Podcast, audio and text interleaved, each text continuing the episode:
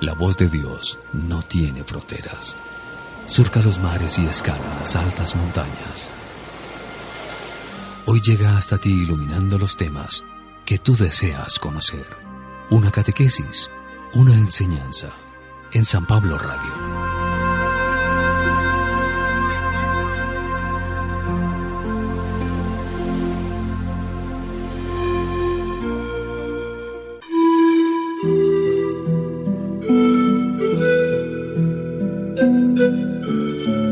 Primera lectura. Ahí viene ese soñador, démosle muerte. Del libro del Génesis. Jacob amaba a José más que a todos sus demás hijos, porque lo había engendrado en la ancianidad. A él le había hecho una túnica de amplias mangas. Sus hermanos, viendo que lo amaba más que a todos ellos, llegaron a odiarlo al grado de negarle la palabra. Un día en que los hermanos de José llevaron a Siquén los rebaños de su padre, Jacob le dijo a José, Tus hermanos apacientan mis rebaños en Siquén, te voy a enviar allá. José fue entonces en busca de sus hermanos y los encontró en Dotán. Ellos lo vieron de lejos y antes de que se les acercara, conspiraron contra él para matarlo y se decían unos a otros, Ahí viene ese soñador, démosle muerte, lo arrojaremos en un pozo y diremos que una fiera lo devoró.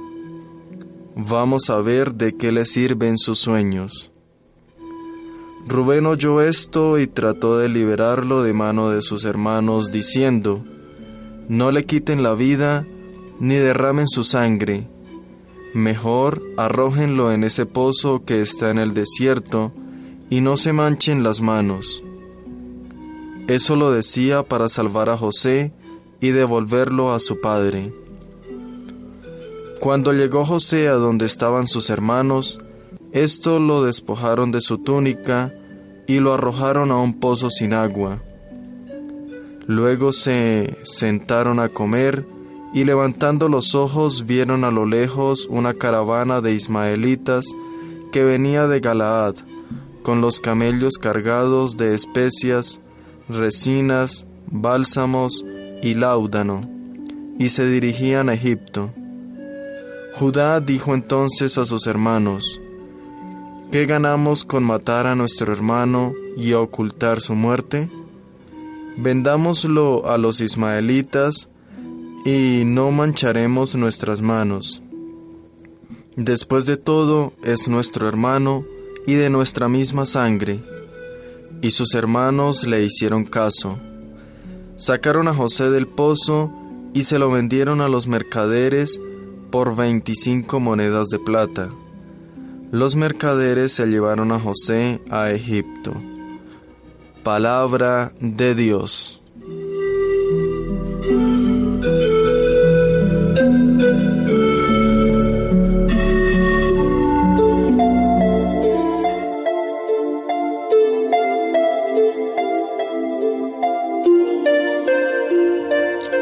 Salmo responsorial del Salmo 104.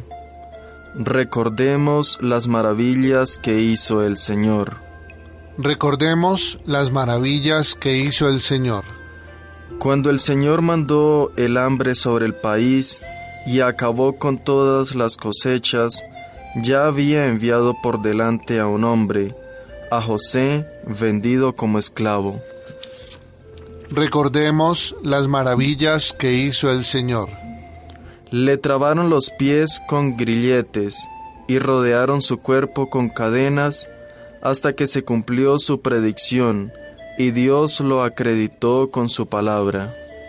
Recordemos las maravillas que hizo el Señor.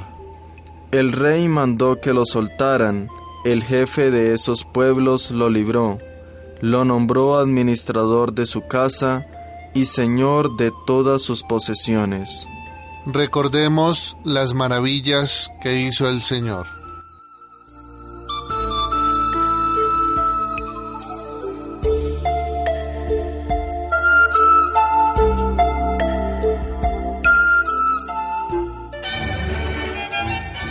Proclamación del Santo Evangelio de nuestro Señor Jesucristo, según San Mateo.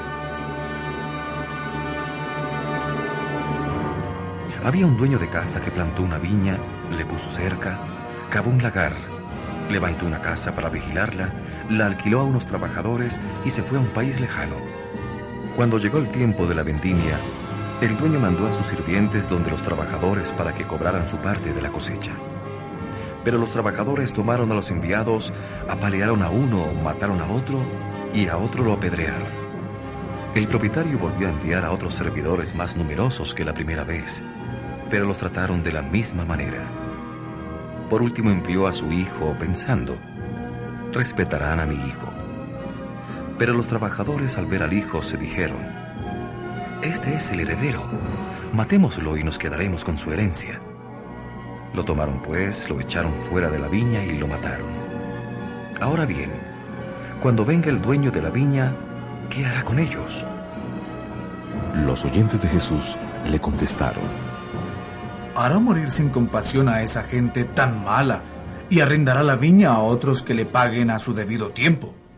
Jesús agregó, ¿no han leído nunca lo que dice la Escritura? La piedra que los constructores desecharon llegó a ser la piedra principal del edificio. Esa es la obra del Señor y nos dejó maravillados. Por eso les digo que el reino de los cielos se les quitará a ustedes para dárselo a gente que dé frutos. Al oír estos ejemplos de Jesús, los jefes de los sacerdotes y los fariseos comprendieron que se refería a ellos.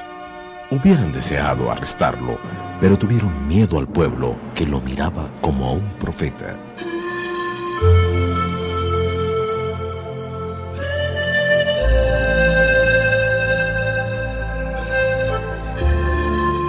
La historia de José el soñador vendido como esclavo por sus envidiosos hermanos es otra prefiguración del Mesías y su misterio de pasión, muerte y resurrección.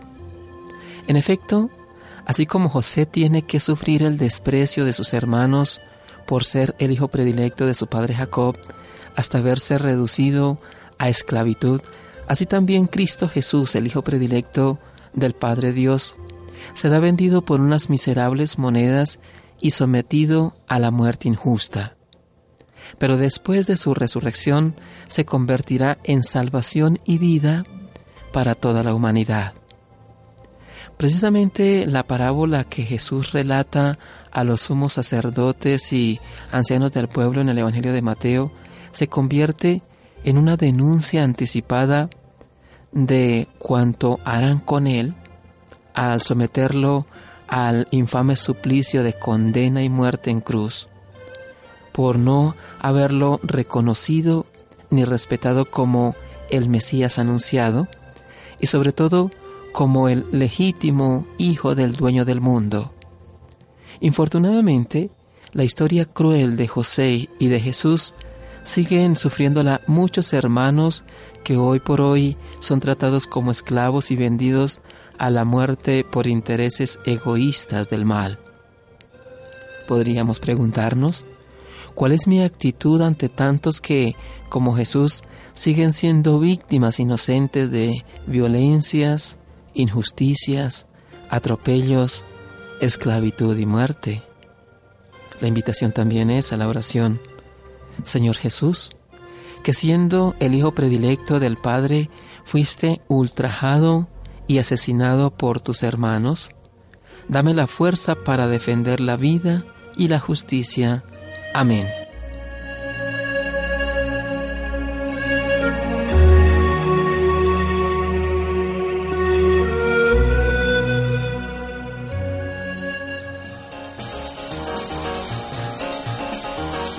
Estamos en el ciberespacio. Somos San Pablo Radio, navegando contigo, navegando con Dios.